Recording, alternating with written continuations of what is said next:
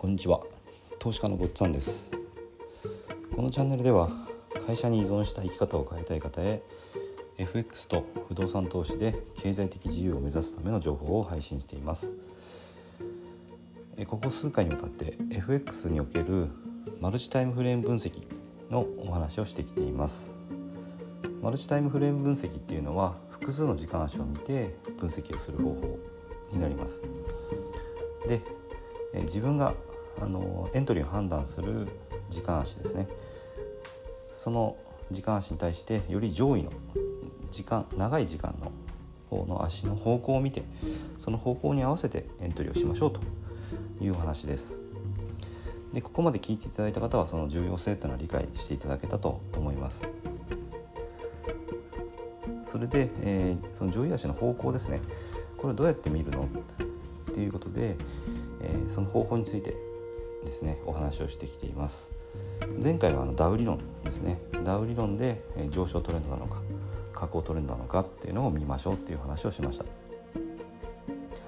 もう一つこの上位足の方向性を把握する方法としてですね、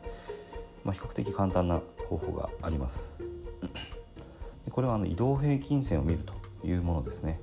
すごくまあシンプルです。移動平均線上位足の移動平均線の方向上向きであればロング下向きであれば、まあ、ショートっていうことになりますね。でまあ、ただ移動平均線の場合何何本の平均を取るのかっていうのをこれ設定しなきゃいけないので、えー、そこはあの工夫が必要にはなってきますね。まあ、例えば4時間足を表示している時に、そうですね本数を例えば6本と30本を表示しますっていうふうにすると、えー、6本の方はですね1日が24時間なので4時間足6本分でちょうど24時間なので、まあ、日足1本分に相当するこの平均の移動ですね。日足が陽線であればあその6本の平均っていうのは上向きになります。で日足が陰線であれば6本の平均っていうのは下向きになりますね。6本と30本とか例えばその上位の足の数に相当するようなところに設定しておくとまあいいかなと思います。でこんな風に、えー、移動平均線をまず表示してやって4時間足とか、えー、そうですね自分がエントリーの判断をする時間足例えば5分足とかよりも上位の時間足の移動平均線を見てやってその移動平均線が上向きであれば5分足で、え、タイミングを取ってエントリーする時にはロングですね。ロング狙い。で同様に上位足の移動平均線がこの下を向いている場合であれば5分足でエントリーする時っていうのもショート狙いっていうふうになります。このまあそうですね。移動平均線で方向性を把握してエントリーするっていう場合にはあのこれもあの有名な法則なんですけど前回お話したダウ理論の、ま、次ぐらいかな。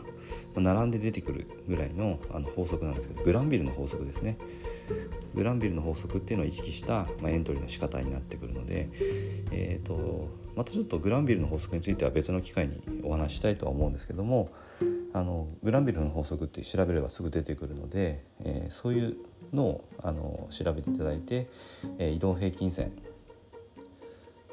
とですねあのグランビルの法則のこのエントリーポイントっていうのをあの参考にしてみるとあの勝率が上がると思います。基本的にはあの価格っていうのは移動平均線に対してこう絡み合うような感じで動くんですよね移動平均線からずっと離れて乖離したままずっと行くってことはありえなくて移動平均線とこう絡み合いながら移動していくので移動平均線の方向ですよね方向上向きであれば上向きになりながら、うん、その移動平均線の上上側に行ったり下側に行ったりしながらまあそうですねただ長い目で見るとあの平均線が上向きなんで上方向に向かってるっていうそういう感じなんですよね。なので移動上位足の移動平均線を見るっていうのもあの一つのこう方向性を把握するっていう方法としては有効な、えものになります。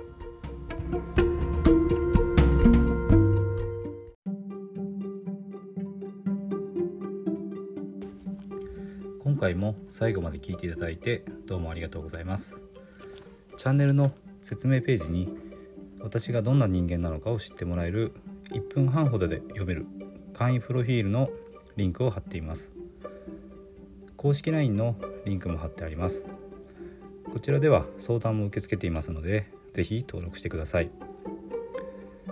サラリーマンが最速で経済的自由を得るには FX と不動産投資を組み合わせるのが最適と考えて投資を行っています。簡単に説明すると FX で少額の資金から複利の力で増やしていきある程度の資金ができたらその資金を使って不動産を良い条件で購入していくという作戦です。